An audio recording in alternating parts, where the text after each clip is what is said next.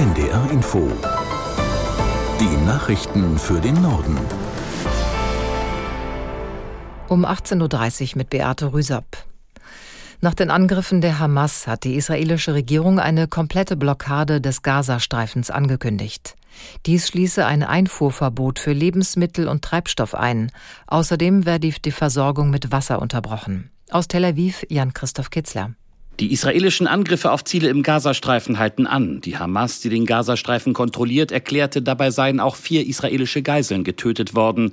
Überprüfen lassen sich die Angaben nicht. Nach eigenen Angaben haben verschiedene Gruppen im Gazastreifen rund 130 Menschen in ihrer Gewalt. Israels Regierung sprach von mehr als 100 Geiseln. Ihr Schicksal ist ungewiss. Bereits den ganzen Tag über gibt es Raketenalarm, nicht nur in der Nähe des Gazastreifens, sondern auch in Jerusalem und im Großraum Tel Aviv. Dort wurden mehrere Menschen verletzt. Ziel war offenbar auch der Flughafen. Israels Armee hat inzwischen die Ortschaften in der Nähe des Gazastreifens befreit. Immer noch könnten sich aber bewaffnete Kämpfer aus dem Gazastreifen auf israelischem Gebiet aufhalten. Deswegen ist die Lage dort weiterhin höchst angespannt. Nachdem Israel die Einfuhr von Gütern in den Gazastreifen verboten hat, soll die Bevölkerung Hilfslieferungen aus Ägypten bekommen. Transporte verschiedener Nichtregierungsorganisationen stünden nahe dem Grenzübergang bereit, teilte ein Vertreter der palästinensischen Botschaft in Rafah mit. Die ägyptischen Behörden müssten noch ihr Einverständnis geben. Israel hatte das Küstengebiet als Reaktion auf den Angriff der radikal-islamischen Hamas abgeriegelt. Nach dem Wahlsieg der CDU in Hessen hat Parteichef Merz die Ampelkoalition aufgefordert, schnell den angebotenen Deutschlandpakt umzusetzen. Angesichts des Erfolgs der AfD müssten die Probleme jetzt gemeinsam in der politischen Mitte gelöst werden, so Merz. Spätestens dieses Ergebnis sollte insbesondere der SPD und dem Bundeskanzler zu denken geben. Die Ampelkoalition hier in Berlin ist äh, durch dieses Wahlergebnis in einer geradezu historischen Weise abgestraft äh, worden. Ich fordere die Koalition auf, aus diesem totalen Desaster für alle drei Ampelfraktionen äh, und Parteien jetzt die richtigen Schlussfolgerungen zu ziehen und ihre Politik zu ändern, insbesondere im Hinblick auf die Einwanderungs- und äh, Asylpolitik und auch im Hinblick auf die Wirtschaftspolitik.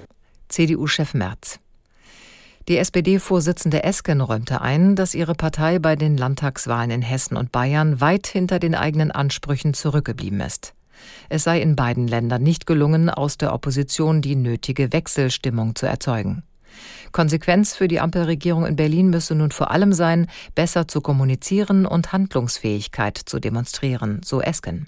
Wir gehen äh, wie bisher in die Koalition mit dem deutlichen Hinweis nochmal, dass ähm, äh, die Menschen keinen Streit wünschen in der Regierung, sondern dass sie Orientierung und dass sie Sicherheit äh, sich wünschen, dass sie Antworten wünschen auf die wirklich wichtigen, äh, bedeutsamen und komplexen Herausforderungen, denen wir uns ge gegenüber sehen. Viele Antworten hat die Ampel gegeben, aber viele hat sie eben auch im Streit gegeben und hat damit auch die Debatte und die Meinungsbildung bestimmt. Da müssen wir besser werden, so viel ist klar. SPD-Co-Chefin Esken. Bundespräsident Steinmeier hat anlässlich des vergangenen Tags der deutschen Einheit 23 Menschen mit dem Bundesverdienstkreuz geehrt. Die Verleihung im Berliner Schloss Bellevue stand unter dem Motto Bildung und Zusammenhalt fördern, Demokratie stärken. Aus Berlin Dietrich Karl Meurer. 23 Bundesverdienstkreuze. Für Menschen, die sich engagieren für mehr Bildungsgerechtigkeit, für benachteiligte Kinder und Jugendliche, die Zugewanderte unterstützen oder die zum Klimawandel forschen sowie Mujib Latif vom Helmholtz-Zentrum für Ozeanforschung in Kiel. In der Begründung heißt es, Latif hat in seinen Büchern die Folgen der globalen Erwärmung für eine breite Öffentlichkeit verständlich dargelegt. Bundespräsident Frank-Walter Steinmeier verband die Verleihung der Verdienstkreuze mit einem Appell, die Arbeit am Zusammenhalt der Gesellschaft fortzusetzen. Das waren die Nachrichten.